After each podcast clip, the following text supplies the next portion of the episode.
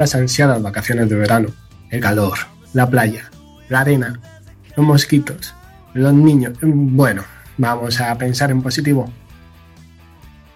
Los miembros del equipo de Leyendo hasta el amanecer nos cogemos unas vacaciones bien merecidas tras esta intensa quinta temporada.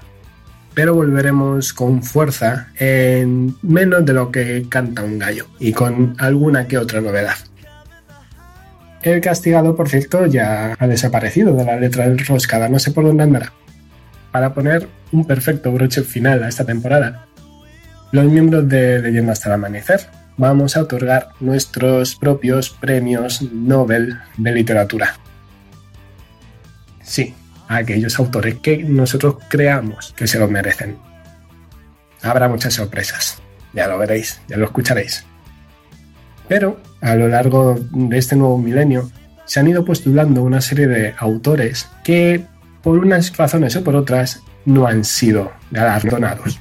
Así tenemos al sirio Adonais, el keniano Gungi Wa Tiongo, el estadounidense Philip Roth y el japonés Haruki Murakami, que son los eternos nominados al Premio Nobel de Literatura, galardón que concede, como sabemos, la Academia Sueca.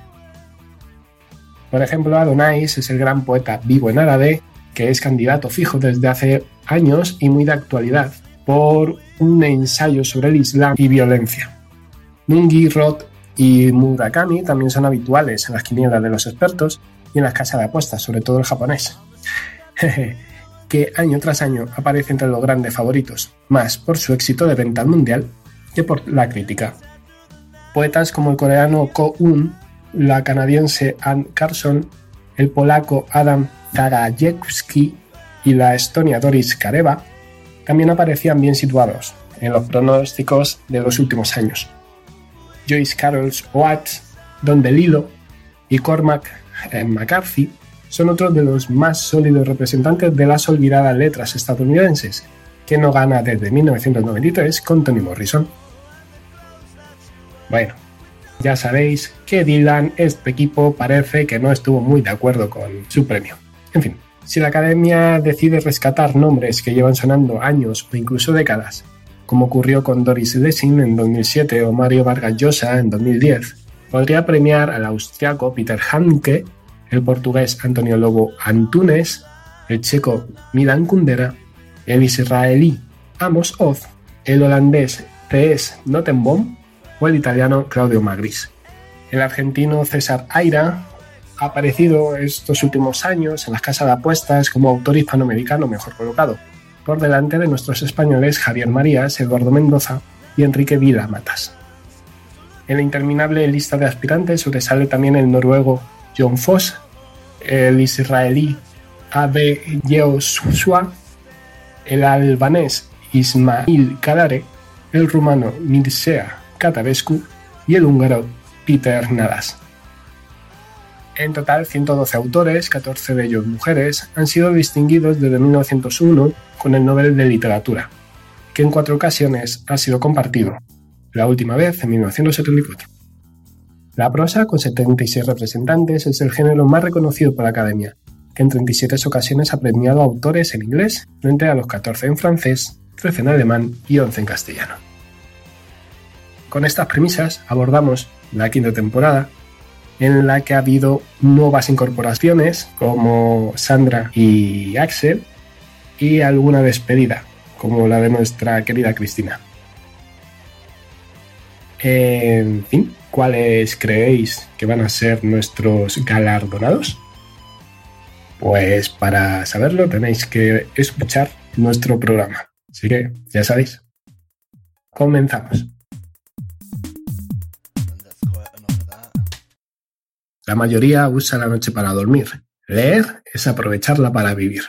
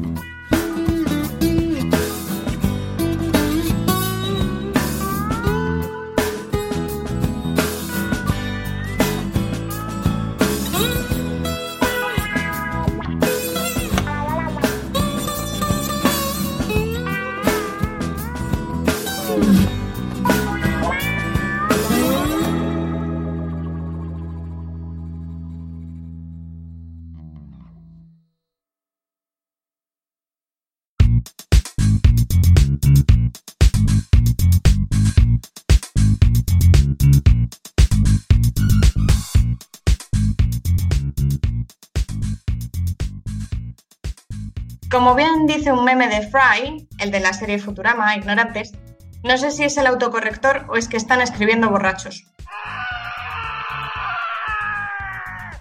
Porque sí, a todos nos ha pasado alguna vez lo de parecer imbéciles mientras escribimos por WhatsApp, sobre todo aquella élite que usa iPhone y causa risas desmesuradas entre los que no lo hacemos. En 2011, Gillian Madison publicó un libro al respecto bajo el título de Damn You Autocorrect, Maldito Autocorrector. Los ejemplos están en inglés, por lo que no podré mencionarlos en esta sección, pero os recomiendo que le echéis un vistazo, de que merece mucho la pena. Uno de mis favoritos es cuando estás con un clítoris, es decir, con un cliente. De vuelta al castellano, dense los siguientes casos. Cuando se pasa de ver pelis en tu casa a ver pelos. Y claro, ahí la cosa cambia considerablemente. Cuando quieres decir que algo está muy rico, pero acabas diciéndole a alguien, estás muy rica. Aquí debemos introducir el icono del mono tapándose los ojitos.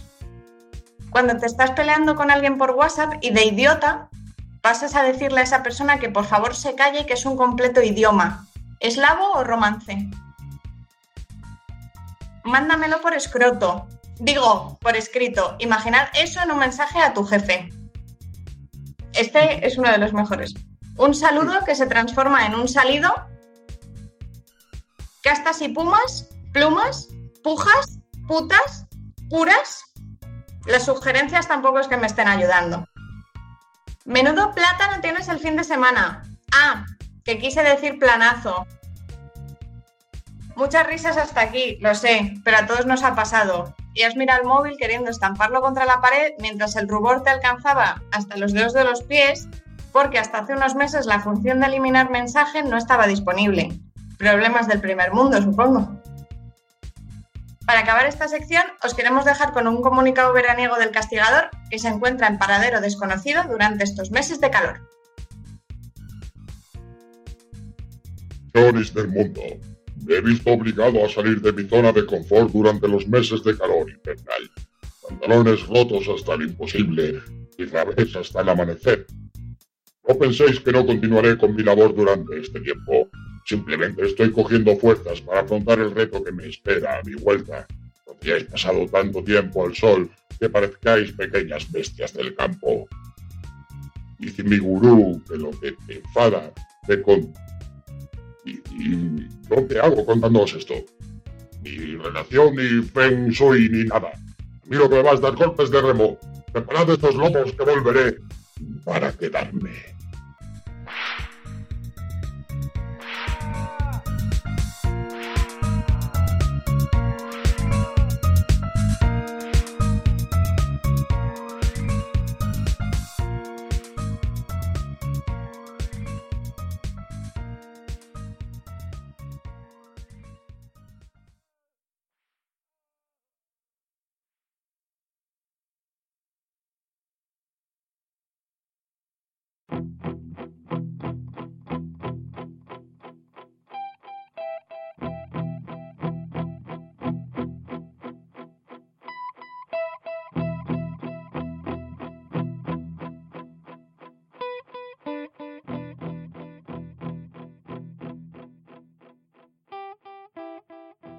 Bienvenidos, queridos oyentes, a nuestro último programa de la temporada.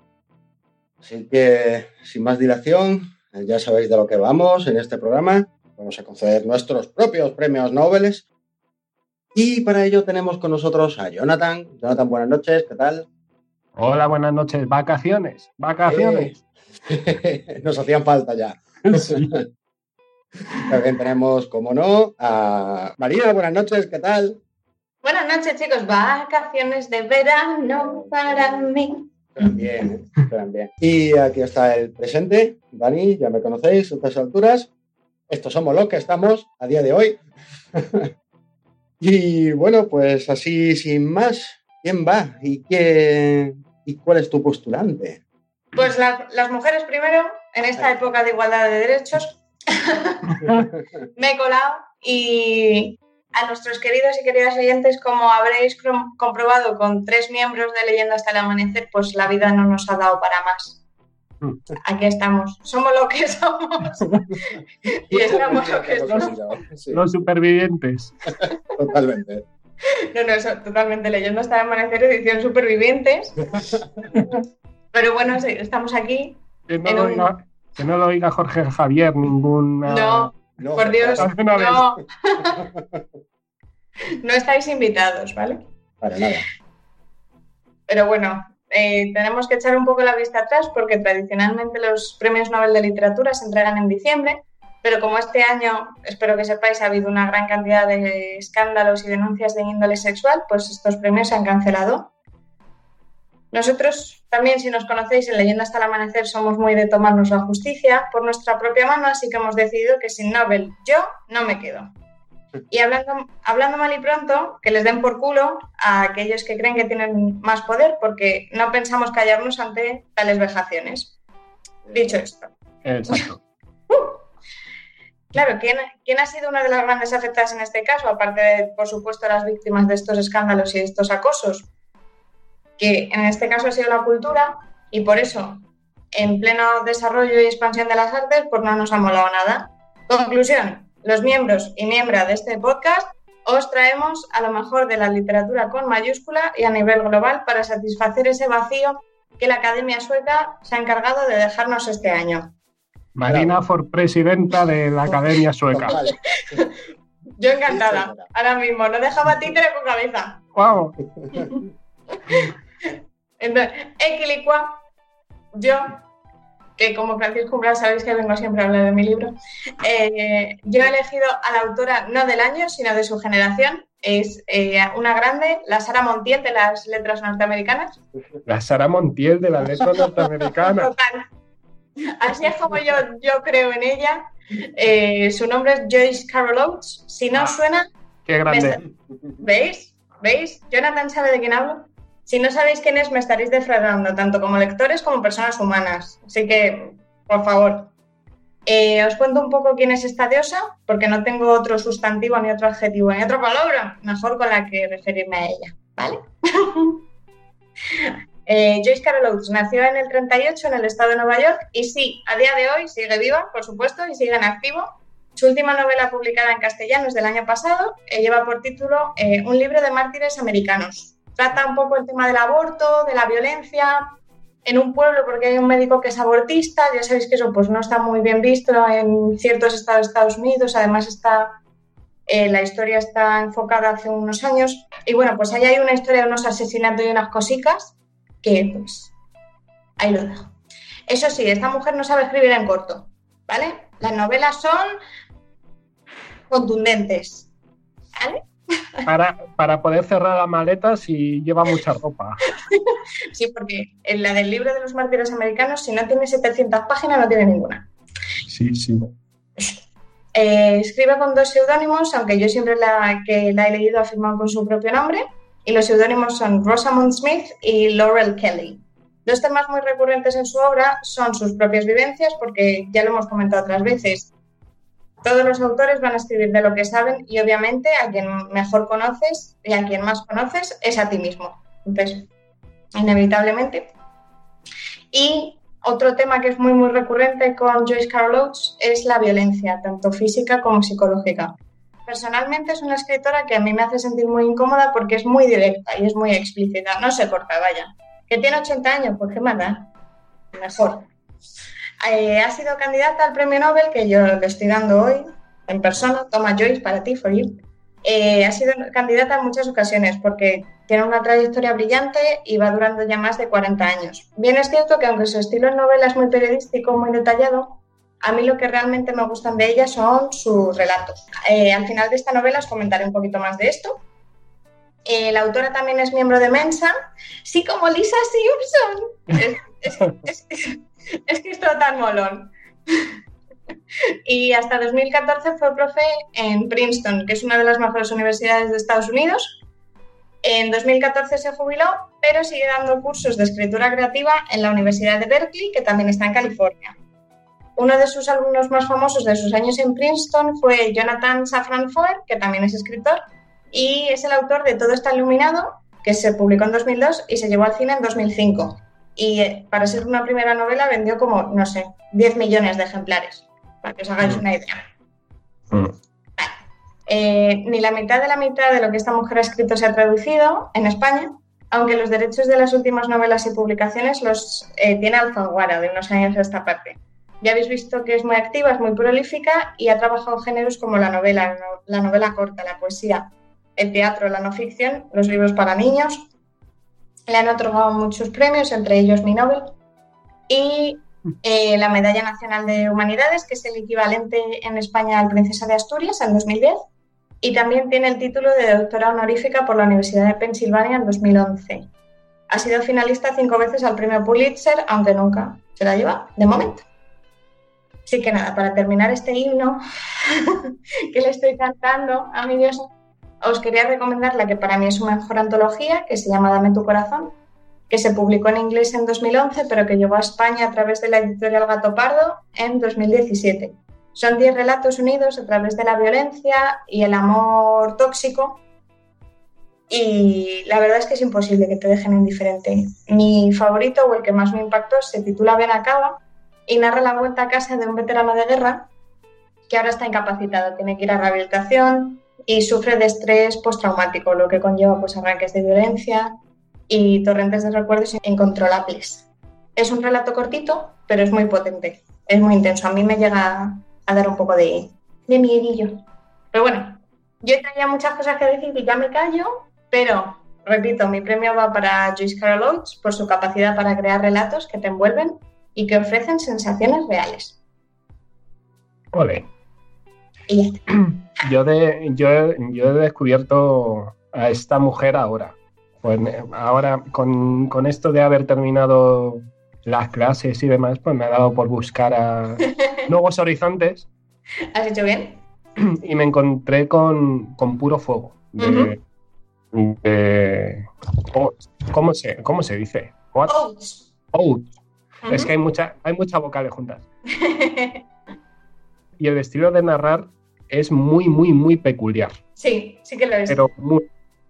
Porque, por ejemplo, llevo pocas páginas de esa novela y, hostia, entre una parte que no tiene, no tiene puntos, otra que es muy periodístico, otra que es como, a ver, céntrate.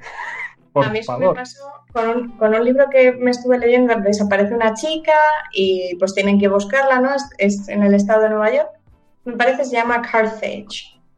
Lo mismo es lo que dice Jonathan. Había cosas que decía, no sé si estoy leyendo un poema, una obra de teatro, un artículo o, o qué. Claro. Me estoy descolocando. Cuéntame ya lo que sea. Pero al mismo tiempo digo, joder, me está atrapando precisamente porque quiero llegar a un punto en el que sepa lo que está pasando. Mm. Pero sí, sí, es muy molona, a mí me gusta mucho. Y, sobre hecho... todo eso, que sigue en activo, que tiene 80 años. ¿Sabes? Que... Y sobre todo a mí lo que me llama la atención es cómo sal, sal, entrar y salir del personaje. Es uh -huh. decir, monólogo, un monólogo interior a un diálogo y es como, a ver, señora. Yo me estoy teniendo... No, sí, está muy bien el, escogido para el, el, premio Nobel de Leyendo hasta el amanecer. ¿eh? Por supuesto. Venga, Dani, danos una sorpresa. Bueno, sorpresa lo que sorpresa. no. Pues sorpresa entre, entre. mm, ¿A Dani cuánto le gusta Stephen King? Del 0 al 10. 13. 15. más o menos, más o menos, eh, sí. Eh, pues sí, sí, sí, traigo una sorpresa que va a ser que no. Me hayas acertado. Tenéis un Stephen King, ya sabéis cómo es mi predilecto. Cualquiera que haya seguido, aunque sea un mínimo, leyendo hasta el amanecer, me conozca un poquito, ya sabe de sobra que va a ser Stephen King mi candidato. Y, y bueno, pues a ver, y es que para mí personalmente, como no, no puede ser otro más que el gran maestro del terror, así con mayúsculas, Stephen King. ¿Y qué decir de él que no haya dicho ya a esta altura después de cinco temporadas para defender su candidatura? Pues bien, aún no he dicho todo, aunque sí muchas de las cosas que voy a decir a continuación, pues son una recopilación ¿no? de todo lo que haya podido decir de este gran autor. A ver, para empezar, y esto es algo indiscutible, es que este autor ha consagrado toda su vida a la literatura de manera constante, creando una media de entre 6 y 10 páginas al día durante todos los días de semana, sin descanso alguno. Si nos queda algo claro es que ama y disfruta escribiendo, Eh, siempre desde el respeto de la, y dedicación absoluta hacia lo que él bien ha proclamado como el oficio de escritor. Y esto, pues, oye, pues ha dado de sí de una manera tan apabullante que sus propios editores le recomendaron crear algún seudónimo, con tal de no sobresaturar el mercado con obras de Stephen King. Eh, llegó a crear dos en concreto. Existe una anécdota que ya conté en su día en la que un crítico literario dijo en un artículo de una de sus novelas bajo el seudónimo de Richard Bachman, esta es la obra que hubiera escrito Stephen King si hubiera sido un buen escritor. Vale, pues toma, la había escrito él. Por cierto, a estas alturas de su vida podemos decir con toda seguridad que la gran inmensa mayoría de sus detractores, muchos los he conocido, no lo han leído nunca. Eh, pero es que a mí eso me parece una cosa horrible. porque, ¿cómo puedes decir, no me gusta? pues inténtalo. Sí, no me gusta. O el autor es malo, pero tío, prueba, lee. Claro, o dime, además, es imposible. ¿Cuántos libros tienen publicados en total Daniel Stephen King? 100. Sesenta y pico libros. Claro, más relatos. Añádale las historias cortas, exactamente, relatos y demás. Más, guiones de películas, más capítulos de series, más tal. Más obras de no ficción que tiene sobre literatura. O sea, claro. O sea, que es que algo, ¿sabes? Porque me puedes decir, es que en novela es más pesado, pero bueno, en relato corto se me hace más fácil, pero no me puedes decir, no me gusta en nada, porque es imposible. es que es imposible. Con todo lo que ha tratado este hombre, es imposible que haya algo que no te guste. Es, que es imposible. Claro. A ver, eh, esta gran pasión por la literatura no solo lo ha llevado a escribir terror, como bien estaba diciendo ahora. También podemos encontrarnos con ciencia ficción, fantasía, policíaca, ficción histórica, superhéroes, fábulas posapocalípticas, western, obras realistas como pueden ser Misery, entre otras, obras incluso sin género que acojonaron a sus propios editores, como Stand By Me, por ejemplo, otras en las que refleja su pensamiento sobre la literatura y los temores más profundos de los escritores, y ensayos sobre la narrativa, sobre narrativa, que deberían de ser de obligatoria lectura para aquellos que, escribimos. Ya sea dentro del terror o no, eh, Stephen King se ha interesado en temas muy cotidianos que nos preocupan a todos en mayor o menor medida, como el acoso escolar, la corrupción política, la difusión de falsas verdades, la violencia contra la mujer, el desastre medioambiental o la dominación de masas. Y es que es un ciudadano sensible que ha sabido tocarnos esa sensibilidad a través de sus escritos y que, al contrario de lo que dicen sus detractores, no se dedica a dar sustos a adolescentes cobardes, sino que es un maestro de la psicología del pueblo, un observador y también sufridor de los miedos más arraigados del ser humano, sin tener reparo en introducir entre sus temas, por ejemplo, también incluso el sexo o el dinero, temas que dejan mucho que desear en las obras de muchísimos autores. Y ni que decir tiene eh, que este manejo de la psicología es también más sofisticado que el de muchos otros. No nos perdamos de vista que Lovecraft es considerado un grande de la literatura y la psicología de los personajes de Lovecraft no pasan del puro y absoluto pánico. No tiene ningún sentimiento más, al fin y al cabo.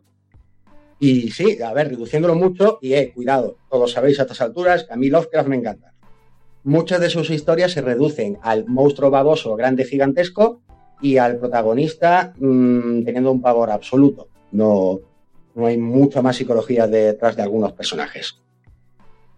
Y bueno, y es que este hombre, Stephen King, sabe perfectamente cuáles son nuestros miedos más internos y cómo representarlos, además de que esos miedos están plagados de monstruos y que a veces estos ganan. En Carrie mostró el terror de un adolescente a su primera regla, a sus crueles compañeras de clase, el miedo a ser diferente, incluso madurar, a una religión que subyuga y que incluso somos muy buenos mentirosos cuando nos mentimos a nosotros mismos. En otras novelas como It, El cuerpo, Corazones en Atlántida, que por cierto, It y Corazones son respectivamente la primera y segunda gran novela americana que tiene él, entre, entre otras, además, eh, nos enseña que no hay divisiones entre buenos y malos amigos, sino personas con las que uno quiere estar y otras con las que tiene que estar, que hay gente que se queda muy dentro de nosotros, que tu casa no es un lugar fijo en el mapa, sino el lugar que realmente quieres estar, y que la fe no tiene por qué estar ni mucho menos vinculada a la religión. Nos mostró que el adulto está construido sobre una gran pila de miedos infantiles. En el resplandor nos mostró el miedo a la soledad que muchos podemos sufrir en, determinados momentos de nuestra vida, en 22.11.63 nos enseña que amar no es poseer, que a veces es sacrificar también. En Insomnia incluso pues, nos trata del miedo a la vejez, a la cercanía de la inevitable muerte y a la pérdida de facultades, de manera magistral, a la melancolía de la vejez, y que los corazones se rompen. E incluso nos enseñó lo que nunca se debe decir en un entierro y que tanto se dice, lo de por lo menos murió rápidamente y no sufrió, o está en un lugar mejor, o que todo pasará y estarás mejor. Nos enseñó que mejor que todo eso es dar un gran abrazo sincero y reconocer que la pérdida es una auténtica mierda. En Cementerio de Animales o en Ojos de Fuego sondaremos la mente de un progenitor, ¿no? de un padre o una madre, lo que ello conlleva. Sobre todo cuando eres adolescente es muy necesario saber por qué nuestros padres son como son, con sus fortalezas, sobre todo con sus debilidades y sobre todo su constante preocupación por sus hijos. Eso dentro, por supuesto, eso sí, dentro de lo que debe ser un progenitor normal, ¿vale? Que se preocupe por sus hijos. También nos enseña Stephen King unos cuantos de los anormales. Otra lección más eh, que importante eh, es que la rabia es una cárcel, que la nostalgia es un error, que lo de cualquier tiempo pasado fue mejor es una mentira de mierda. Nos ofreció básicamente con sus verdades, dentro de las ficciones, una escapada a la realidad de la que nos mostraba, eh, pero sí, al fin y al cabo, pues oye, nos ofreció un refugio, el refugio que supone la literatura. Este refugio, en este caso, el de Stephen King, esté plagado de terrores. Otro gran punto a favor de Stephen King es que un autor que ha acumulado a millones de lectores en todo el mundo, apasionados, que abarcan varias generaciones, esto se dice pronto, y es que quien lee una de sus obras normalmente repite, y no solo una, sino varias veces, son sus lectores constantes, como él le gusta llamarnos, y nos ofrece un universo propio en sus obras que, en las que veremos a los personajes entrar y salir de ellas, nos encontraremos en otras obras diferentes también con ellos, y es que el mundo literario de King está interconectado, algo que hará arrancar más de una sonrisa a los que lo leemos, al reencontrarnos pues, con viejos conocidos de otras novelas, un guiño a los que disfrutamos con la literatura, que no muchos autores pues, tienen en cuenta. Un detalle importante que siempre se tiene además en cuenta en esto del premio Nobel, ¿vale? Es que el autor no solo tiene que tener cierta calidad literaria, sino que además debe de tener un cierto compromiso con la sociedad, con contar y representar a un país, como en su día, pues oye, Mario Vargas Llosa hizo con Perú o Saramago con Portugal, por ejemplo. Pues bien, nadie ha representado mejor a Estados Unidos que lo, que lo, ha hecho Stephen King en sus novelas, y no a una década en concreto, sino a unas cuantas. Eh, a Stephen King siempre se le ha ninguneado por escribir subgéneros, palabra que ya me jode de por sí, cuando obras de estos subgéneros dan un millón de vueltas a los que no se consideran como tales. Y es que cuando se piensa en una novela de terror y, ponemos sobre la palestra, por ejemplo, una obra como It, eh, estos detractores la describen reduciéndola, reduciéndola al máximo, bueno, reduciéndola al mínimo más bien, sin leer entre líneas o quedarte con las muchas otras cosas y experiencias que ofrece. Reduciéndola a la descripción, pues oye, este It es eh, la historia de un payaso que mutila y asesina niños en una ciudad de la costa este, de Estados Unidos.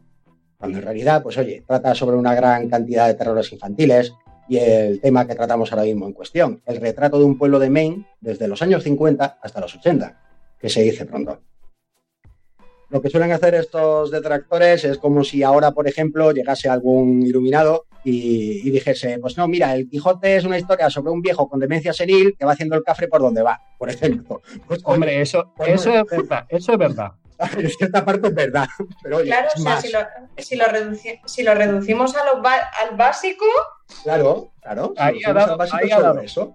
Claro, pero es que de eso, de eso va la literatura, de no quedarse en la superficie. Exacto, exacto. Sino de profundizar un poco, claro, de, qué te está transmitiendo, qué te está contando este tío. ¿Qué te está contando, qué te está enseñando, aparte de la historia del leitmotiv que hay ahí detrás, ¿vale? Claro, de la historia del payaso que me da miedo, ¿qué, me está contando? Aparte de eso? Exactamente, exacto. Eso es lo que no suelen tener muy en cuenta a la hora cuando hablan de él.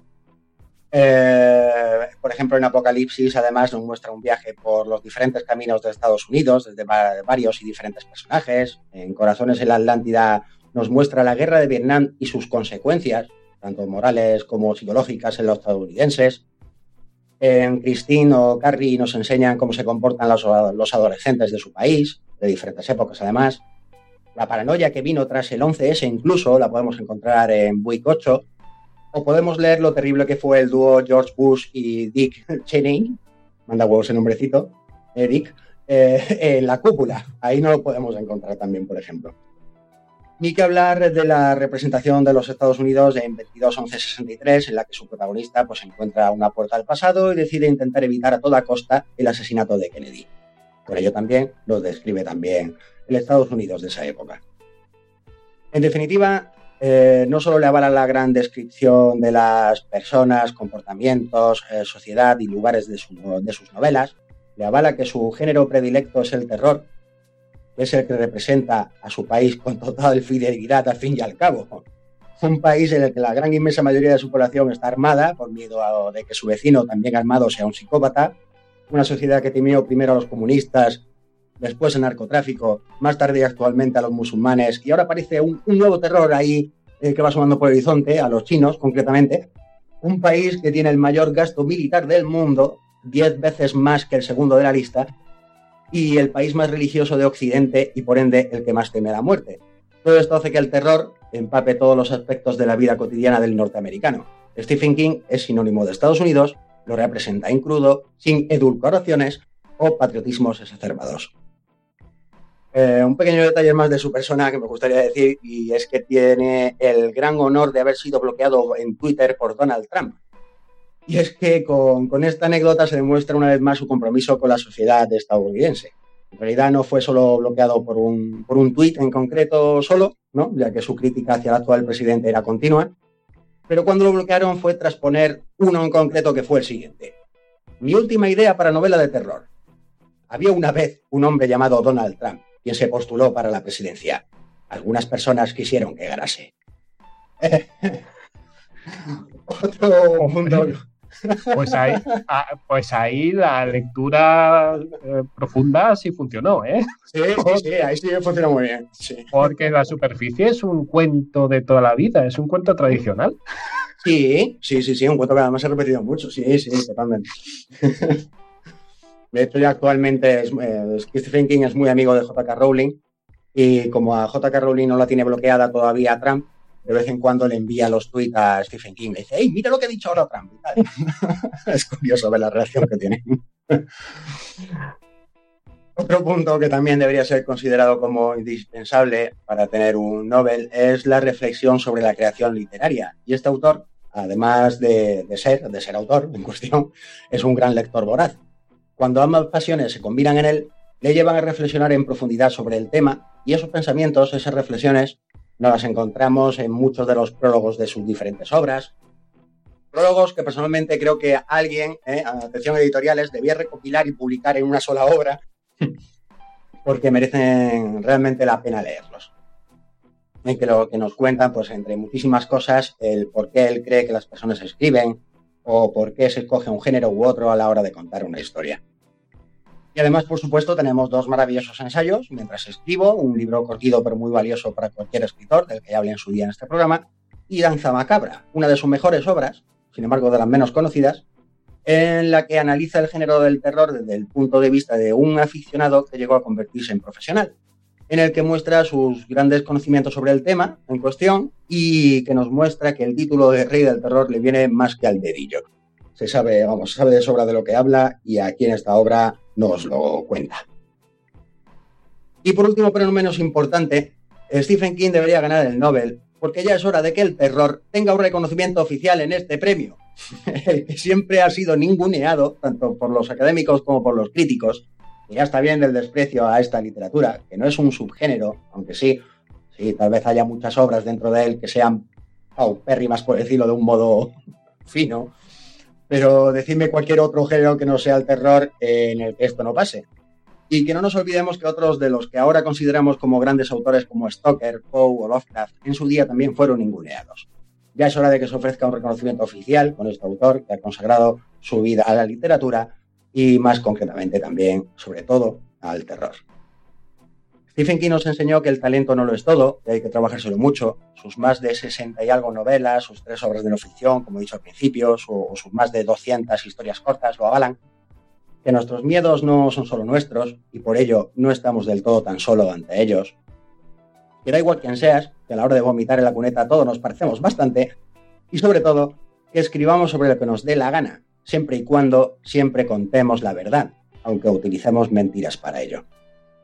Por todo esto, queridos amigos y amigas, eh, Stephen King debería de merecer este premio Nobel, porque aparte también que el hombre ya tiene setenta y pico años, que esto solo se ofrece en vida, que el título póstumo el Nobel no se ofrece. Y por ello yo quiero entregar mi Nobel a Stephen King. ¡Bravo! ¡Bravo! ¡Bravo! Bueno, aquí cerramos el programa, ¿no? Porque después de esto. Claro, o sea, lo mío ya no tiene ningún sentido. y lo mío tampoco, es decir, a ver. Bueno, yo lo que os dije, esto, esto cuando lo publiquemos hay que, lo tienen que someter a votación popular. Tenéis razón, sí. Esto ya cuestión del público. Claro, esto es a cuestión del público. Aquí cada uno elige al suyo. Nosotros hemos dado el por qué nos gustan nuestros autores. Ahora vosotros claro. dice el premio. No, pero es verdad, yo con lo de Stephen King, mi padre siempre me lo dice, que si el Nobel fuese por volumen de producción y de ventas, Uf, ya ves. Sí, Stephen King se lo habría llevado. Es que eso, eso tendría que ser también un detalle a tener en cuenta. Sí, sí, sí. No, aparte, eh, hay algunas de las cosas que se dicen de por qué no concede Nobel a, este hombre, a Stephen King, es porque es un autor que vende mucho. No, a ver, no nos perdamos. Eh, ya han sido concedidos Nobeles a autores que han vendido mucho, no ha pasado nada. Nadie ha puesto Sobre todo, ¿cuál es el problema exactamente? Sí, sí, exactamente. ¿Cuál es el problema de vender mucho? Claro, pero, a ver, también es verdad que hay gente que vende mucho y lo que escribe es una mierda. De eso lo hemos hablado alguna vez. Pero no siempre está relacionado. Sí, pero, pero vender mucho, vender mucho eh, se relaciona con lo popular y una academia nunca puede. Ya, totalmente. Bueno, sí, pero a ver, oye, no nos perdamos que Gabriel, García Márquez vendió lo suyo. sí, bueno, pero, no pero, nada. O pero fue, pero lo de García Márquez fue, igual que lo de Vargas Llosa, fue, fue reconocimiento por otro aspecto, fue por, por la llegada de la literatura hispanoamericana. eso, claro, pero no es condicionante para no vender. Claro, pero actualmente sí, es decir, ser algo popular, ser algo muy leído, ser algo muy vendido, no tiene categoría. Fuera, eliminado. Sí, pero por ejemplo, mira, de García Márquez, eh, El amor en los tiempos del cólera. Si mm, volvemos a, hacemos eso que ha hecho Dani de irte al básico, lo que cuenta esa novela, bueno, lo que cuenta es una telenovela, eso no es una novela, eso es una telenovela. Pero a ver, García Márquez solamente escribe telenovela, porque pero tremendo. ¿qué es? Hay aquí unos líos con Luis Alberto y, María Victoria de Todos los Santos que dice, vamos a ver, Tronqui, ¿tú quién eres? Sí, sí, sí, sí, sí, Que luego, lo bueno que tiene es que está muy bien escrito. Claro, claro, claro, exactamente. Y esto aquí, Stephen King, pues le pasamos de lo mismo. El problema es esto, el problema es que el terror no, el terror no tiene cabida en la academia, claro que no. No puede ser. No, además eso, lo que comentabas tú, es un género que no se, que no se estila y que no se, que no tiene la categoría, el terror. No, se sigue puede... como un subgénero y es verdad, ¿eh? Y cualquiera, y se cree que cualquiera puede escribir terror. ¿Y no? Sí, y, no, no, no, y no. Va a ser que no. en fin, bueno. Ah, por cierto, eh, yo aquí, antes de, de darle paso a Jonathan y de machacarle por traer a Murakami a este programa. Oye, pero a ver. Eh, ¿Y tú qué sabes si voy a traer a Murakami? 50 pavos. No porque lo ganas. No, no, no porque lo gano. que van a hacer una serie basada en un montón de novelas muy conocidas de Stephen King que se va a llamar Castle Rock que la van a estrenar este año y que tiene súper buena pinta. Así que a todos los que nos gusta Stephen King, apuntadlo, porque va a salir eso, referencias a It, al cementerio de animales, a pues eso, todas las grandes novelas y van a hacer ahí un mejunje. Sí, que de hecho Castle Rock es eh, un pueblo de Maine que Stephen King inventó para sus obras. Sí, que están basadas algunas de ellas, la tienda, de hecho, por ejemplo, y etcétera, etcétera, etcétera. Pues sí, me parece que es en rollo por, octubre o así, pero si los oyentes no lo saben, pues Castle Rock, para los que nos gusta este rollo. Ahora, por lo visto, creo que Stephen King está metido en el tema. Sí, seguro que está metido en el ajo, si otra cosa no. bueno, pues ahora sí, como bien adelantado Marina, yo voy a hablar, a ver, de mi amor platónico que Murakami. Basta, por favor. Que era, ¿eh? Basta. A ver, es uno.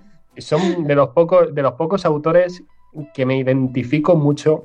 Puede ser, puede ser muy, muy amado, muy odiado, tal como eh, con, pasa con Stephen King, es uno de los que siempre está en boca en todas las quinielas de los noveles, siempre Murakami se lo lleva, se lo lleva y luego aparece otro menos conocido o un cantante. y no se lo dan a Murakami. No abramos, no abramos ese cajón porque nos ponemos a de mala leche. Sí, sí. Ah, Y entonces yo, aunque ya hemos hablado de, de él en el programa largo y tendido, y no solamente yo, que conste, Ujú. eh, vamos a- quiero hacer un, un repaso de la vida y de la obra de Murakami. Y exponer por qué se debe llevar un, un premio Nobel, o al menos por qué yo se lo doy. Vale. Eh, nace en 1949 en Kioto. Eh, ya su gusto por la literatura viene de familia, ya que su padre fue hijo de un sacerdote budista y su madre hija de un comerciante de Osaka. Y ambos enseñaban literatura japonesa, por lo tanto eso lo, lo mama en casa. En 1950 se trasladó a Silla, situado en la prefectura de Hyogo, y en 1968 ingresó en el Theater Arts Major de la Universidad de Waseda como estudiante, aunque no se sintió muy interesado por lo que allí estudiaban. La mayor parte de sus días como universitario prefirió leer guiones de cine del Theater Museum hasta el punto en que llegó a leer más de 2000. Allí conoció a Yoko y obtuvo su primer trabajo en una tienda de discos. Eh, con Yoko se va a casar en 1971 y es curioso porque en abril de 1974, viendo un partido de béisbol, adquirió la inspiración necesaria que le llevó a escribir su primer gran libro. Es decir, viendo un partido de béisbol, le viene la inspiración, le viene la musa y pues voy a empezar a escribir. Hala. También en este mismo año inauguró un bar de jazz con el nombre de Peter Cat en Kokopunji. El jazz es- va a ser un motivo muy importante en toda su, su obra. Siempre junto con la música y junto con otro tema que es el de la soledad van a ser los dos pilares fundamentales en la obra de Murakami. En 1977 se trasladó a Sendegaya, también en Tokio, un lugar más tranquilo con respecto a la tan bulliciosa ciudad. En 1979, como digo, publicó su primera gran novela, Oye cantar el viento, y en ese mismo año adquirió el, eh, bueno, adquirió, eh, ganó un premio importante en Japón, que es eh, el Gunzuo Shinjin So, que podríamos traducir como el premio al nuevo escritor. En 1980 publicó su segunda obra, Pinball 1973, y posteriormente en 1981 vendió el bar y se propuso dedicarse a la escritura de por vida. En 1982 publicó La caza del carnero salvaje y con esta obra concluyó la trilogía de la rata. Gracias a esta última obra ganó el premio literario Noma para nuevos escritores y creó un personaje muy interesante que es el del carnero salvaje que también va a ir apareciendo en diversas novelas como Baila, Baila, Baila. En octubre de 1984 se trasladó a Fujisama, una pequeña ciudad en la orilla del mar y a 50 kilómetros de Tokio, situada en la prefectura de Kunagawa. Y en enero de 1985, buen año, se trasladó a Sendagaya.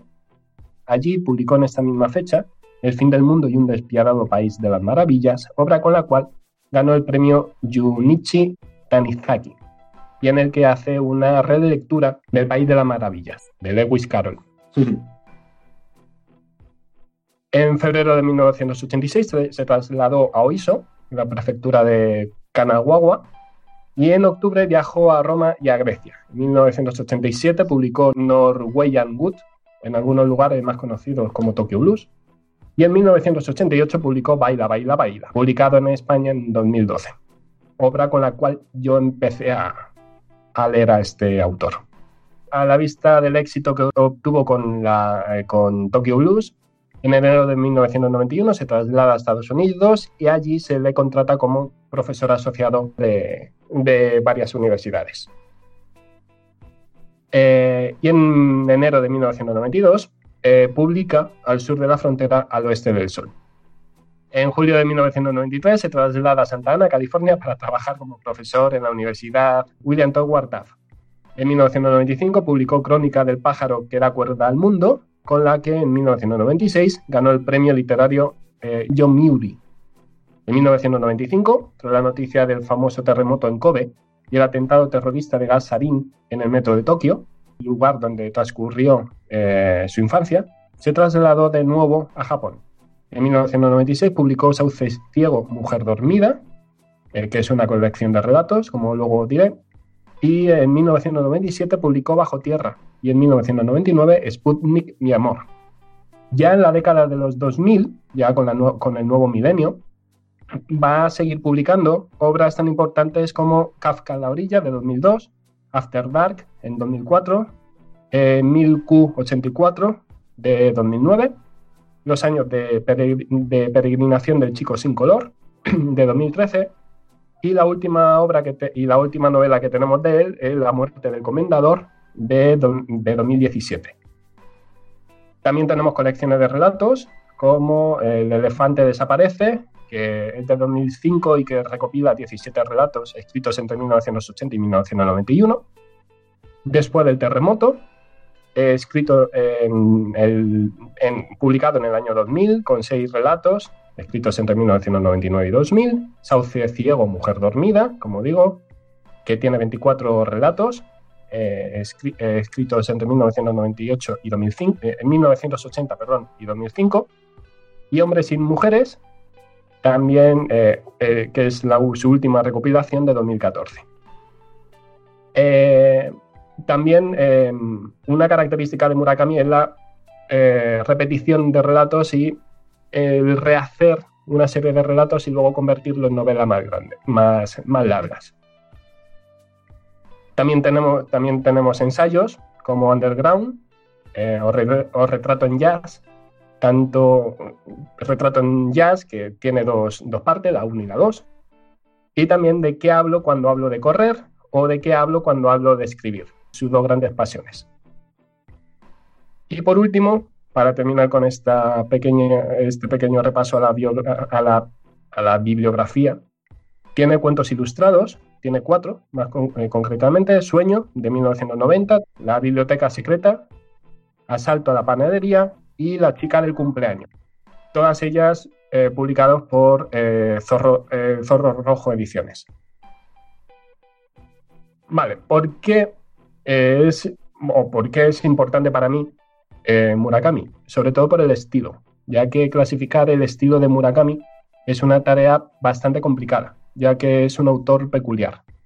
Es el escritor japonés más internacional y esto se debe a que desde pequeño se sintió atraído por la cultura occidental, sobre todo por, su literatura, algo que le ha costado eh, críticas desde, desde su propio país. Desde joven ha traducido múltiples libros que le han influenciado de autores como John Irving, Raymond Carver o Scott Fitzgerald. Aunque si tuviéramos que compararle con un solo escritor, este sería sin duda Frank Kafka, ya que al igual que él es capaz de mezclar lo real y lo fantástico de una forma bastante buena, bastante magistral. Murakami es un gran defensor de la cultura popular, le encantan las series de televisión y las canciones pop, por citar algunos ejemplos, y curiosamente la ficción de Murakami es también a menudo tachada de literatura pop en Japón en contra de los muchos que le reconocen como autor de culto. Aparte de la música pop, como, os he, dicho, como he comentado antes, el jazz va a, ser, va a estar en, en la base de su relato y va a estructurar mucho de, muchas de sus novelas. Entre sus manías a la hora de escribir eh, la que quizás sea más curiosa es que suele eh, escribir al alba y es que le encanta madrugar despertándose casi siempre a las 4 de la mañana. Y es algo que traslada a sus personajes, ya que son nocturnos. Muchos de ellos prácticamente no duermen, o al menos dejan entrever que tienen muy poca vida eh, onírica. Este curioso autor se confiesa fan de las personas capaces de reinventarse y confiesa en una de sus escasas entrevistas que comienza su historia sin ninguna estructura previamente pensada, solo con alguna imagen, una pequeña idea de cómo quiere alguno, eh, cómo, cómo, cómo, tiene que ser alguno de sus personajes. Y de esta forma, eh, como él reconoce, deja que la historia fluya libremente desde su interior y se sorprende a sí mismo. Por eso muchas de las novelas puede parecer que no tienen una estructura lógica. Los temas habituales en sus obras son principalmente la soledad, la búsqueda de un lugar en el mundo, el amor y la pérdida, y sus personajes se distinguen por ser personas solitarias, depresivas y que buscan un, refugio emocional y muchas veces están grillados. ¿Vale? La mayor parte de toda esta soledad, toda esta introversión y demás le lleva a un punto de locura. También es importante destacar que en sus novelas hay una constante presencia de personajes adolescentes y que es común el tema del suicidio. Esto se debe a que, como él mismo ha declarado, mientras vivía en Japón entre 1985 y 1990, percibí una gran orfandad espiritual entre los jóvenes, causada por una infancia muy dura debido a la, a la presión de un sistema muy competitivo para alcanzar el éxito. Muchos de ellos se quedaban en el camino porque se suicidaban con 10, 12 o 15 años había una juventud desquiciada. De esta forma, eh, retrata en sus novelas estos acontecimientos de la sociedad japonesa que marcaron su juventud. Los personajes de Murakami siempre muestran su, faceta más íntima, siendo la mayoría de las veces personas que se sienten vacías por la pérdida de un ser amado, pero que prefieren afrontar esta pérdida buscando a esa persona incesantemente en vez de aceptar su marcha. Eh, esto que digo se ve en una de sus eh, últimas, eh, últimas obras, Los años de peregrinación del chico sin color, en la que, como bien dice el título, el chico se queda sin sus amistades, sus cinco amigos le dan de lado y durante años le van a... Hay un hecho concreto en la, en la infancia que hace que se alejen de él. Él se convierte en un personaje solitario, sin ningún tipo de relación afectiva o las relaciones afectivas que tiene son muy turbulentas y entonces decide que ya de mayor tiene que ir consiguiendo recuperar ese color que había perdido en, el, eh, en la infancia.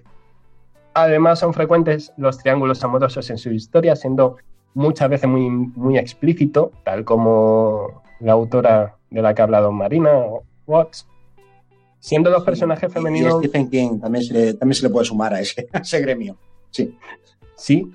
Sí, sí, Es que de Stephen King he leído menos. también, también, se le puede sumar al gremio cuando tiene que soltar algo. Eh, siendo los personajes femeninos mucho más abiertos y extrovertidos que los masculinos. Eh, también es interesante destacar la predilección por introducir a su animal favorito, el gato, en la trama de las novelas, dándole a esto la función de movilizar a un personaje, unirle con otro revelar una parte instintiva, del protagonista. Otros puntos en común de sus obras son que suele haber algún desaparecido, abundan las citas musicales y, como, como he ido comentando, las referencias al jazz. Su narración siempre está escrita en primera persona, lo que hace, lo que, eh, lo que provoca que el lector se tenga que meter en la novela y se identifique más fácilmente con el protagonista, llegando incluso a su subconsciente, cosa que no es complicada ya que Murakami no tiene reparos al desnudar sentimentalmente a sus personajes. Sin embargo, suele mezclar diferentes escritos textuales como apuntes en diarios, cartas, títulos periodísticos y mensajes de chat. En cuanto a sus cuentos, en un, en un libro que recoge varios de ellos, el autor confiesa que para mí el cuento es una especie de laboratorio experimental como novelista, de modo que sin cuento la tarea de escribir novelas resultaría aún más difícil. Y es que Murakami suele reciclar sus cuentos y aprovechar sus tramas para luego escribir novelas inspiradas en ellos, como lo ha hecho con libros como Crónica del pájaro que da cuerda al mundo, Tokyo Blues y Sputnik, mi amor. Como curiosidad del autor, también cabe destacar que muchas de sus novelas tienen nombre de canciones conocidas, por ejemplo, Dance, Dance, Dance de The Bells y Norwegian Wood de, The Beatles. Eh, a pesar de todo esto, hay gente a las hay, hay, personas a las que no les gusta Murakami. Hmm. ¿Vale? Y buceando un poco eh, por internet, me encuentro con una página eh, y con un artículo que se titula Cinco cosas que no soporto de Haruki Murakami. y establece que dice que seguro que, más de uno verá estas opiniones como una herejía y alguna que otra crítica me llegará. Ya de por sí el, autor se va a defender, pero va a decir. Ya sabe lo que va a pasar. A mí no me gusta por estas cinco razones. Dice, Uno. Y a ver, que puede, que puede llevar razón. ¿Vale? Mm. Es un topo. Haruki Murakami es un infiltrado en la llamada gran literatura. En el fondo escribe bestseller con los mismos códigos narrativos que los de este subgénero. Y el objetivo comercial de su novela se vuela a la legua.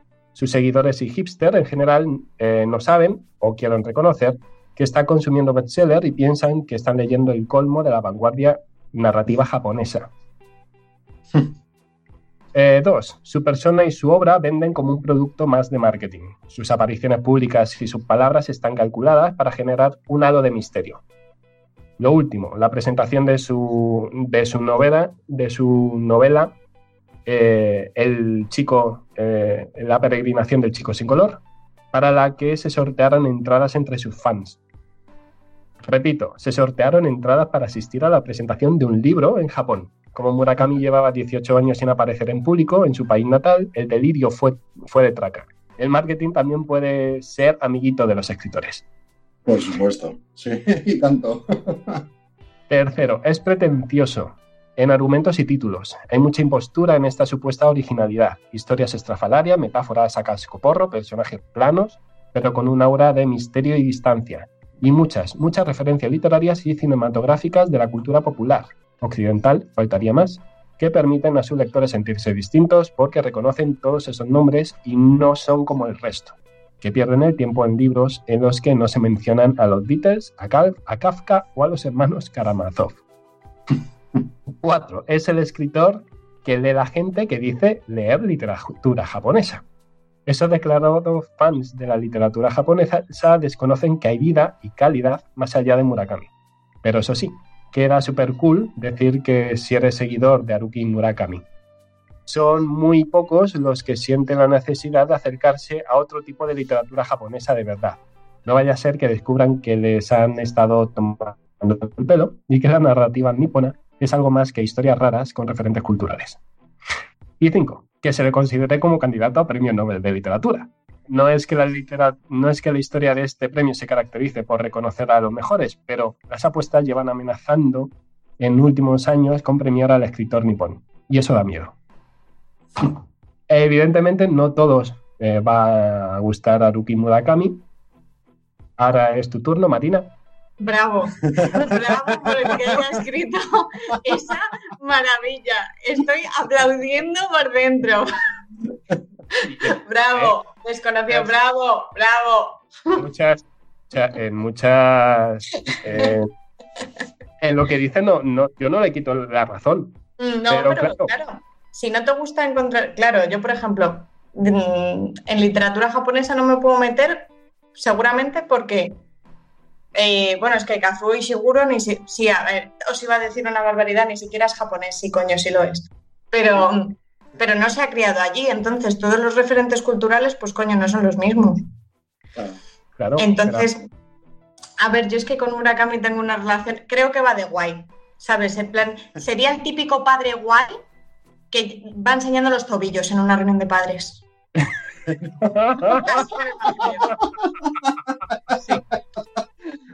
Joder, no me imagino a este señor así, ¿eh? Sí, sí, con, con una camisa así como, como playera. Así me lo estoy imaginando yo. Y que te diga, mm, él no sale a correr, él es runner, ¿sabes? Claro, a ver, y mucho, hay mucho Eso. postureo. Sí, Mucho postureo, sí, y, y que Sí, tiene el, posiblemente, eh, y que tiene esto calculado para no dar entrevista porque es muy hiper, hiper mega ra- extraño que pueda dar una entrevista o que conceda una entrevista o que aparezca, como os he contado con esto de, de las, entra- las entradas para asistir a la, a la presentación de su libro. Eso es algo calculado para marketing. sí, claro. Hombre, a ver, está claro, pero es que al fin y al cabo, si quieres vender, vender. tienes que tener en cuenta el marketing. Y si Claro. quieres vivir de la literatura, también. Claro. No, pero además eso, ya, pero también que no piense que está haciendo nada nuevo porque ya sabéis que yo con Salinger tengo una, una relación de amor absoluto. Y es que eso él, ya lo hacía, o sea, 50 Algo- años Sí, después Claro, algo nuevo. sí. de publicar la primera novela, la primera y única, seguía teniendo periodistas en la puerta porreándole, oiga, nos da una entrevista, pero tú cállate, si cuando yo lo escribí tú no habías nacido. Claro. De que- Y además, en literatura, en literatura se, se, puede aplicar el dicho de no hay nada nuevo bajo el sol. Es decir, No, no, hay, nuevas fórmulas, hay nuevas fórmulas de escribir, nuevas fórmulas de expresión y tal. Pero a ver, que la novela de Murakami es un. Llevándolo todo a, a lo mínimo, como antes Sí. con el Quijote, es un tío que está solo, que no quiere estar en la sociedad y las rayadas que le- se le pasan por la cabeza. Sí, sí, claro. pelota. No hay más. Sí. Que luego esa historia se complica, pues claro. Claro, se le puede complicar cómo, pues entrando en un hotel y que cada habitación cambie, o que se me cruza el cable, salgo del taxi y empiezo a cruzar eh, toda la autopista y me meto en la alcantarilla. Sí, se puede, se puede complicar de esa forma, que son absurdeces y, y tal, pero a ver, planos yo no creo que sean los personajes, porque al, al fin y al cabo lo que está desarrollando son, son los pensamientos y los sentimientos de ese personaje. No, yo plan, plano no, pero siempre es el mismo personaje. Sí, en Es ese... una eh, reescritura de, de- de un mismo personaje, de eso, de un tío pero- soli- Normalmente un tío solitario, con Tío, tendencias más o menos hacia el suicidio, sí, eh, y cómo esa vida va al límite. Todo el tiempo durante la novela y tú piensas, ¿se matará? ¿No? ¿Sí? ¿No? ¿Sí? ¿No? ¿Sí? Sí, pero ¿No? es que al fin- y al cabo es el concepto que también tenemos muy, muy arraigado de los japoneses. Sí, no, no, ya. Solitario, Yo cuando, total, suicida. yo cuando hablé de, de Amelie Nothomb, que se había criado en Japón, es eso, ella escribe del suicidio porque estuvo rodeada de suicidio durante sí, mucho sí, sí. tiempo, porque en Japón la tasa de suicidio es altísima. Sí, sí, Claro. es bestial. Sí. Entonces, claro, ¿de qué vas a escribir? Es lo que yo os he dicho antes, escribimos de lo que sabemos, de lo que Claro. somos. Exacto. Claro, y lo que, y lo que aprovecha Murakami es que tengo que, no me voy a, no me voy a circunscribir a Oriente, sino que me voy a proyectar a Occidente. ¿Cómo lo hago? Con la cultura oriental, eh, occidental. Sí. sí. Sí, No, no, a mí Eso. eso me parece una estrategia de marketing cojonuda.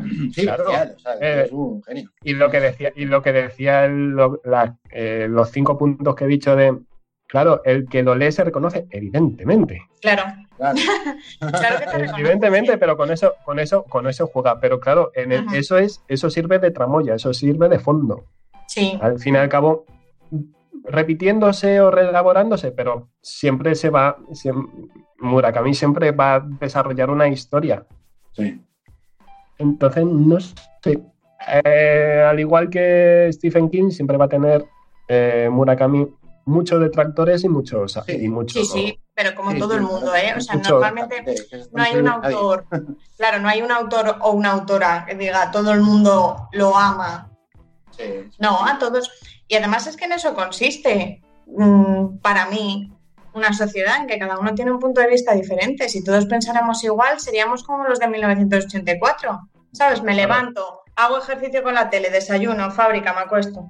Sí, y sí. así. no, pero, Vamos en el Murakami, proceso. ¿eh? Pero estamos en ello. estamos así. pero Murakami lleva por lo menos 10 años en la lista Sí. Sí, de candidatos, por lo menos. Y Stephen King, más. Y Joyce Carol Oates, por lo menos estos cinco últimos, desde Sí, que se jubiló, más o menos. Y Sí. nada, que no, que prefieren, ya lo que hemos hablado antes, que como la academia es una élite, Sí. pues prefieren dárselo a alguien menos conocido, como para... sí, pero yo veo, yo veo más a Carol Oates más cercana al Nobel que cuando se, si se restauran después de, toda- todo este jaleo. Sí, sí, por lo visto han dicho ya que para el año que viene, de hecho, van a dar dos en vez de uno. Claro, como Claro. para compensarlo. Exacto. Bueno, cantautores ir preparando. Prepara- Ir preparando las guitarras, que aquí ven. En fin. Bueno, esa es mi, esa es mi, mi propuesta. Ajá. Pues Eh, ya de- sabéis, queridos oyentes, o sea, esto es, os lo dejamos a vuestra elección, no lo vamos a pringar, dejamos claro, nos- vosotros. Nosotros ya, como he dicho antes, hemos hecho un umbral, cada uno ha venido aquí a hablar de su libro y ahora cada uno Para cada uno ya que opina. A decidir. Y que recuerden, por favor, que el Nobel no se da solo por un libro, que es un premio a la trayectoria, a la carrera, al impacto, a la relevancia, a la influencia. Todo, por Dios, todo. Que seguro que tenemos un... A mí es que Stephen King no me gusta especialmente, pero It me gustó bastante. ¿Y qué? Claro, sí, pero es que no es Pero la, pero la peli- pero la película. Entonces, vamos a ver. Sí, uf, no nos metamos en película, que vaya. Ah, por cierto, Eh, un pequeño detalle que sí es sí. verdad que lo he dicho que me ha gustado de, de la intervención de, de Marina, de Marina en cuestión, que ha recomendado un libro en concreto eh, para conocer a tu autora. Sí. Y es que, eh, uf, un libro concreto para conocer a Stephen King, pues sí, sí tengo un libro para quien todavía no lo conozca, no para los que ya lo conocemos, que no es de Stephen King, es de, es de Ariel Bossi y se titula Todo sobre Stephen King, ¿vale? En él, lo bueno es que para aquellos que no lo conozcan bien, o vais a conocerlo realmente con, eh, con este libro bastante bien. No, no está todo, eh, no vamos a encontrarnos su aspecto político que os he comentado antes, eh, pero sí os- se- se nos va a hablar en este libro, pues, eh, uf, ¿qué te digo yo? Desde tanto una breve biografía del autor, desde la infancia hasta la adolescencia, un recorrido cronológico de las novelas publicadas, eh, con sinopsis, anécdotas sobre el origen, curiosidades, conexiones con otras obras, los capítulos dedicados a los eh, seudónimos, eh, también los dedicados a guiones, al cine, que también ha hecho Stephen King, que muchos guiones también además son suyos. Eh, buf, nos vamos a contar todo. Hasta de hecho, eh, su pertenencia, que eso me ha hecho gracia por el tema de, de Murakami y la música. Stephen King le pasa igual, tiene muchos, muchas referencias a la música, sobre todo al rock. Eh, También una referencia, también compramos la experiencia de Stephen King como músico, ya que también tiene un grupo de música, este hombre. Toca en una banda de rock. Eh, y lo dicho, os vais a encontrar sobre todo, pues, un- una gran explicación de su obra, que os va a mostrar qué es Stephen King y qué es lo que os vais a encontrar en él, aunque no está todo, que para los que se inicien o que todavía realmente no lo conozcan, es un buen libro a tener en cuenta. Apuntároslo. Ya sabemos que todos queremos tener todo el tiempo que tiene Stephen King en sus manos, así que desde aquí hacemos un llamamiento para que nos dé un poco. Sí. Y con Joyce Carol Oates, Stephen King y Haruki Murakami mm, dejamos los libros de la semana y seguimos con el programa.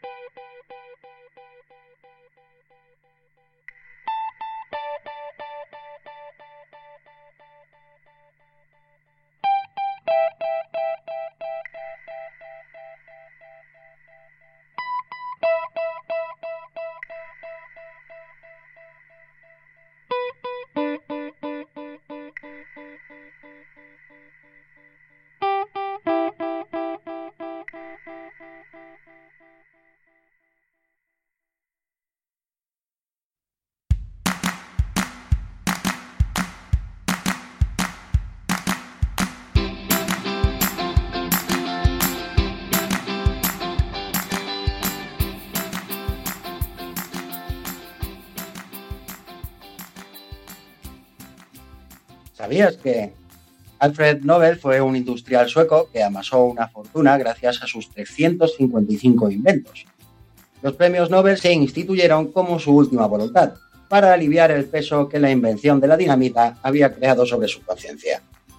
En su testamento, fechado el 27 de noviembre de 1895, legaba la mayor parte de su fortuna, para sorpresa de muchos, a una serie de premios correspondientes a cinco categorías: física, química, fisiología o medicina, literatura y paz. En los años 1914, 1918, 1935, 1940, 41, 42 y 43 no se otorgó el Nobel de Literatura. Los estatutos de la Fundación estipulan que si ninguno de los trabajos en consideración alcanza el nivel de importancia indicado, el dinero del premio será reservado hasta el siguiente año. No obstante, la opinión generalizada es que en esos años no se concedieron debido a las guerras mundiales. Este año, en 2018, tampoco podemos contar con él debido al escándalo destapado de irregularidades, acoso y abusos sexuales por parte de Jean-Claude Agnon, estrechamente vinculado a la institución y de la que ésta tenía conocimiento, a 18 mujeres, provocando una oleada de dimisiones y rupturas en la academia. Hay que esperar 50 años para acceder a la documentación confidencial sobre las deliberaciones para otorgar el Premio Nobel de Literatura. La Academia vela porque la incógnita perdure y la restricción afecta a todas las personas que han intervenido en el proceso de nominación y selección. El material se conserva en la biblioteca de la Academia, instalada en la antigua Bolsa de Estocolmo.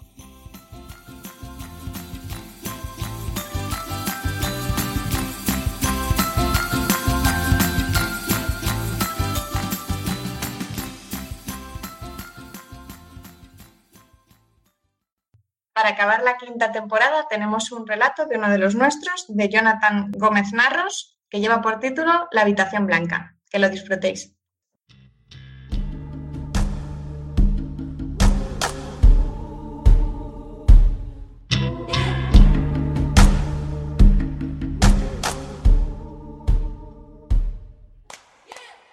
Tumbado en el suelo, miraba fijamente el techo. Había decidido no moverse en protesta por su encierro en aquella maldita habitación blanca y desprovista de vida. Había retirado a una esquina el incómodo camastro y puesto encima la mesita de madera pintada en blanco, tan inservible como odiada. Se estiró todo lo que pudo en el frío suelo de losetas blancas. Abrió los brazos como los crucificados, pero sin clavos ni palos, tan solo esa maldita frialdad que le incrementaba la crispación. Sonrió el único capricho que se permitió fue un vaso de cristal con agua, un agua límpida y transparente, como a él le gustaba. Se trataba de su última petición, como si fuera un reo condenado a muerte, experiencia que tanto anhelaba. Todo por haber seguido su raciocinio y hacer lo correcto. Cerró los ojos intentando canalizar en un mismo sentido su furia interior y el frío exterior. Imposible. Se ponía nervioso, tiritaba, echó un vistazo al agua, seguía ahí. Desde su posición vio cómo el contenido del vaso empezaba a crear ondas. Creyó adivinar una silueta femenina que surgía del líquido elemento. La conocía, estaba seguro. Cerró los ojos. Todo le daba vueltas. Recuerdo perfectamente la tristeza que desprendía la casa. Recuerdo mi respiración alterada delante de su puerta. Recuerdo que ella no me abrió. ¿Cómo puedes hacerme esto? Repetían, predientes, furioso, incontrolable. Decidí volver más tarde y vengarme. Esa idea me perseguía, me atormentaba. Nadie se ríe de mí, nadie, nadie me abandona, nadie me ningunea, nadie. La cabeza huyendo de diversas ideas, abandoné la casa, esperando volver pronto. Surgía del vaso como Venus, emergente del mar. Era una preciosidad, tal y como él la recordaba. Su pelo largo y castaño, su piel tersa y blanquecina, su sempiterna sonrisa, adornando aquellos carnosos labios que él también conocía. En sus ojos verdosos logró ver un brillo de tristeza y de reproche. Eso le inquietó, pero siguió sonriéndole, ansioso de poder tocarla, amarla, deseoso, en fin, de que todo volviese a ser como antes. La figura siguió creciendo ante sus ojos, poderosa como siempre había sido, el vaso explotó en mil pedazos a causa del ser tan perfecto que había surgido de él, dejando tras de sí un reguero de agua y una estela de cristales. Podía admirar de nuevo su cuerpo, cubierto por un finísimo vestido de tul blanco, tan joven, con sus curvas y su piel sedosa, que tanto anhelaba tocar. Intentó levantarse. No podía. Se sentía tan extrañamente cansado. La mujer se puso de espaldas a él, que seguía crucificado en el suelo, como si estuviese reflexionando qué hacer. Se peinó el pelo con los dedos. Le gustaba tanto ese gesto, le enloquecía. Seguía impávida, de pie, como si nadie compartiera el mismo espacio con ella, como si él nunca hubiera existido. Eso era lo que más odiaba, su indiferencia hacia él. ¿Por qué lo hacía? ¿No se daba cuenta de que le iba a ocurrir lo mismo, que tendría que volverle a enseñar la lección? La boca se le empezaba a secar, necesitaba beber agua, se dio cuenta de que el vaso había desaparecido. En la habitación hacía un calor sofocante. Ya había pasado todo. Me sentía tranquilo, feliz, sabedor de que había hecho algo bueno, que le había ayudado a avanzar. La miraba. No sabía si reír o llorar. Parecía un ángel, una escultura marmórea bellísima, una estatua de hielo tallada con sumo cuidado espejo de la habitación reflejaba la escena. No lo pude soportar más. Salí del cuarto llorando y sangrando tras romper de un puñetazo el cristal que me inculpaba. Las sirenas sonaban a lo lejos, aunque se iban acercando poco a poco. Algo en mi cabeza, en lo más recóndito, me decía que tenía que huir. Pero no podía dejarla sola. Era toda mi vida y ahora estaba dormida. Por mi culpa. Parte racional tiró de mi cuerpo y me sacó de allí, justo cuando la policía subía al piso de aquel ser que me había abandonado. Ya no la volvería a ver más. Pasaron semanas hasta que me pude volver a mirar a un espejo. No podía soportar la negrura fija de mis ojos. Algo se removía en mi interior. Parte cuerda se moría sin que pudiera hacer nada por salvarla. ¿Habría hecho algo malo? ¿Lo habría asesinado sin piedad? ¿Habría sido capaz? Cuando me observé en el espejo me di cuenta de la cruda realidad. Sus ojos me miraban, su fino dedo me señalaba, su angelical calavera me lo confirmaba. La había asfixiado. El mundo se me venía abajo por momentos delante de aquel espejo y de su mirada penetrante. Me perseguía allí a donde iba. Si eres una fantasía, ¿por qué me están matando tan lentamente? Gritaba, déjame vivir, por favor. Aunque yo pensara que el día que te ayudaba no era así. No solo te asfixié a ti, sino que me condené a mí. ¿No ves que te sigo amando? Date la vuelta, mírame y créeme. Los ojos se le cerraban. Sentía como multitud de agujas le atravesaban el brazo, cómo le cercenaban la carne y se introducían en su cuerpo. Y ella seguía ahí, de espaldas, sin querer mirarle a la cara por última vez. Un ser tan cálido como ella le estaba matando de frío. Su helador desdén contrastaba con el deseo que tanto le provocaba. Quería verle de nuevo la cara, esos ojos, sus labios. Quería dormir eternamente.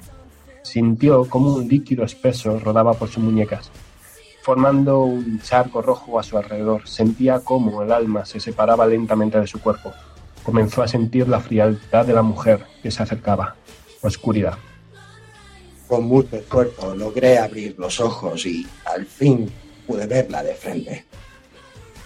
Su gesto se iba endureciendo al acercarse a mí.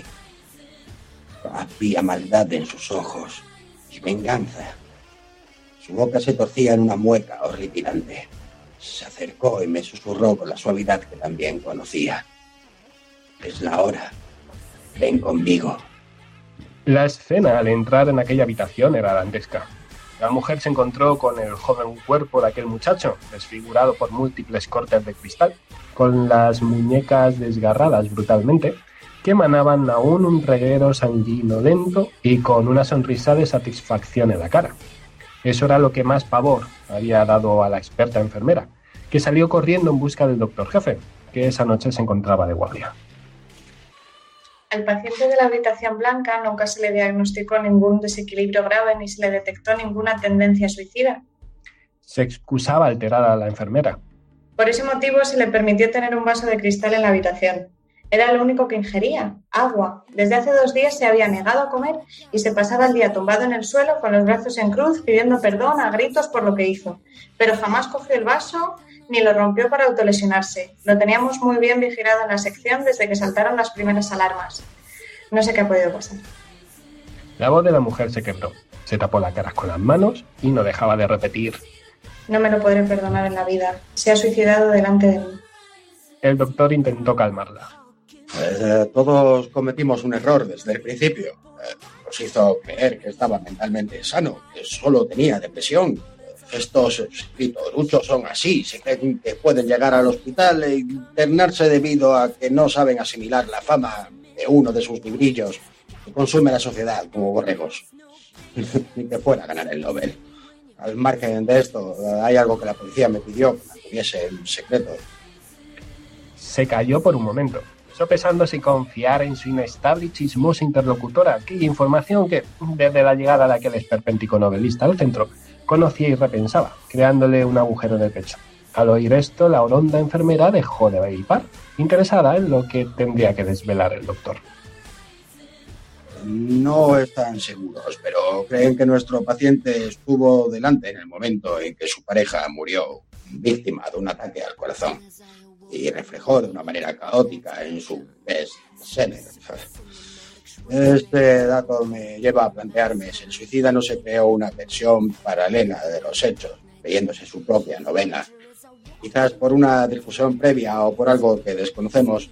Eh, La cuestión es que su obsesión por la muerte de su amada le llevó a imaginarse dentro de la habitación blanca la presencia de esta chica, incitándole al suicidio.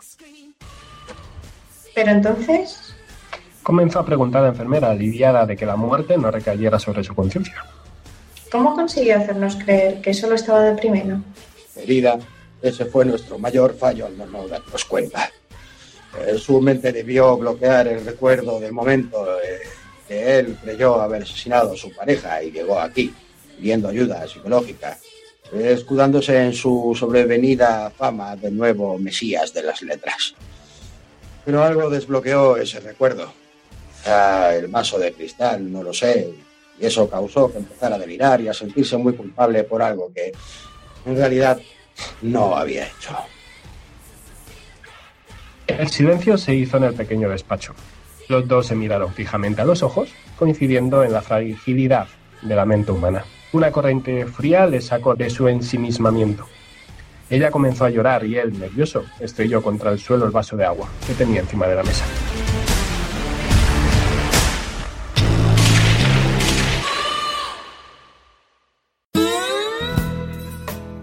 ¿Qué? ¿Os habéis sorprendido con nuestros galardonados en estos primeros premios Nobel de literatura leyendo hasta el amanecer? ¿Eh? ¿Cuáles serían los vuestros? Ya sabéis que podéis dejarnos un comentario eh, con vuestras ideas sobre futuros premios Nobel o si estáis de acuerdo o en desacuerdo con Dani, Marina y yo en esta entrega de premios que hemos hecho esta noche. Así que ya sabéis, como siempre os decimos, podéis dejarnos vuestras opiniones en nuestra página web, en leyendohastalamanecer.com o en nuestros perfiles de redes sociales Facebook y Twitter. Para terminar este último programa de la quinta temporada, os vamos a dejar con una cita de Jean-Marie Gustave Leclésio, que ganó el premio Nobel en 2008, que dice, Quiero escribir hasta el último momento porque mi vida está ligada con el acto de escribir. Muy buenos días y disfrutad de las vacaciones.